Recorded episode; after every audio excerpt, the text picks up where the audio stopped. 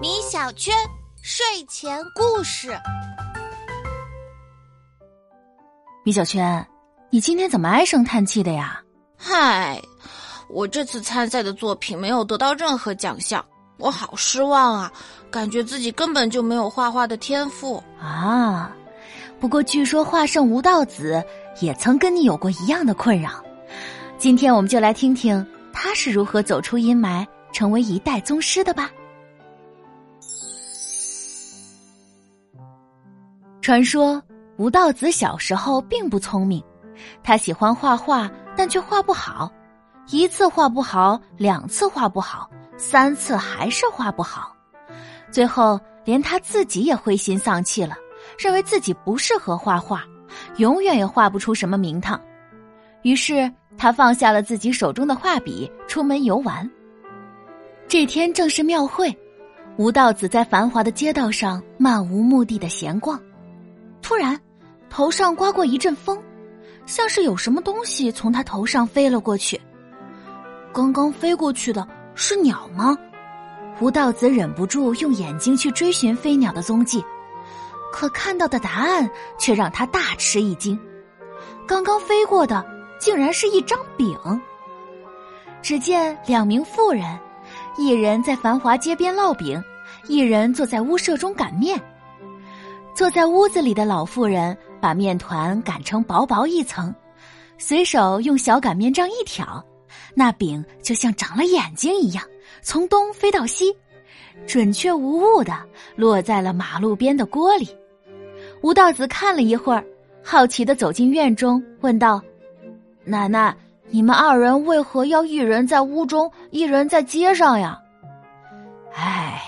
庙会街上的摊位越大越贵，所以我们母女俩就想出了这么一个主意：一人支着小摊儿烙饼，一人留在家里擀面。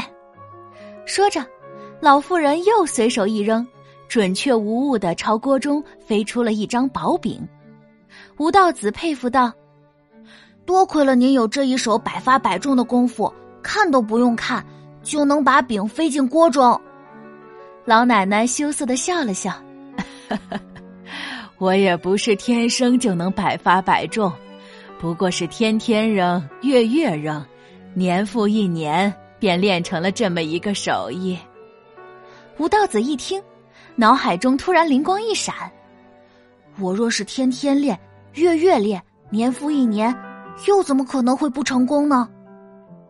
从这以后，他勤学苦练，见山画山。见水磨水，见人描人，见树绘树，甚至还背起了行囊，决心画遍天下。当吴道子游历到许州时，笔下已经绘过万张图画了。这天傍晚，他路过许州小西湖，见夕阳闲山，晚霞如火，清风徐徐吹来，湖水荡漾着金色的波纹，忍不住。就拿出纸笔，挥毫泼墨，绘下一幅小西湖落照图。画着画着，暮色渐沉，一个老汉匆匆走到吴道子身边，说道：“后生，别画了，最近有一伙歹人，每天晚上都来这座桥上拦路抢劫，你快收拾好纸笔回家去吧。”说完，他就慌忙走了。而吴道子呢，他不但不慌，反而微微一笑，四下打量了一番，在桥头山石上落下了画笔。第二天，许州城内传出了一个惊天大消息：小西湖的桥上卧了只斑斓猛虎，那虎两眼放光，像两盏灯笼，张着血盆大口，一对虎牙像两把利剑，尾巴一竖像根旗杆。常常在桥上拦路抢劫的那伙歹人见了那虎，吓得屁滚尿流的回家了，据说都卧床不起了。这事儿一传十，十传百，传遍了附近村庄，人人谈虎色变。有十几个胆大的后生带着武器成群结队，要到桥上看个究竟。远远一瞧，只见一只猛虎张牙舞爪，威猛异常。这伙人弓上弦，刀出鞘，大气也不敢出，慢慢的摸到跟前，仔细一瞅，这不是真老虎，这是一幅画。听到这话，围观的百姓也渐渐靠近了。真是画吗？真是画。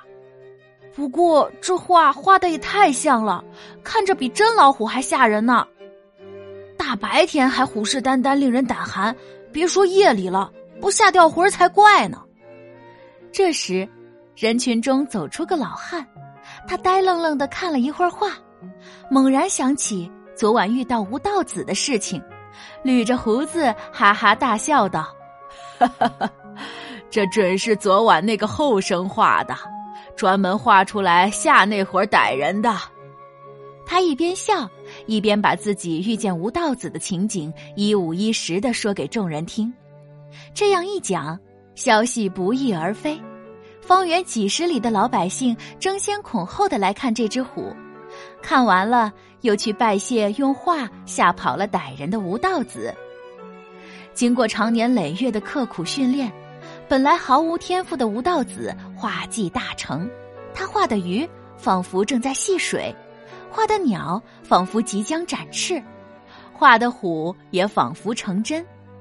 因为吴道子神乎其神的画技，徐州小西湖上的这座桥便被人称作卧虎桥，吴道子也被敬佩他的人们称作了画圣。宝贝，天赋并不能代表一切。无论做什么事，只要专心下苦功，便能功到自然成，收获你应得的成果。好了，今天的故事到这里就结束了，宝贝，晚安。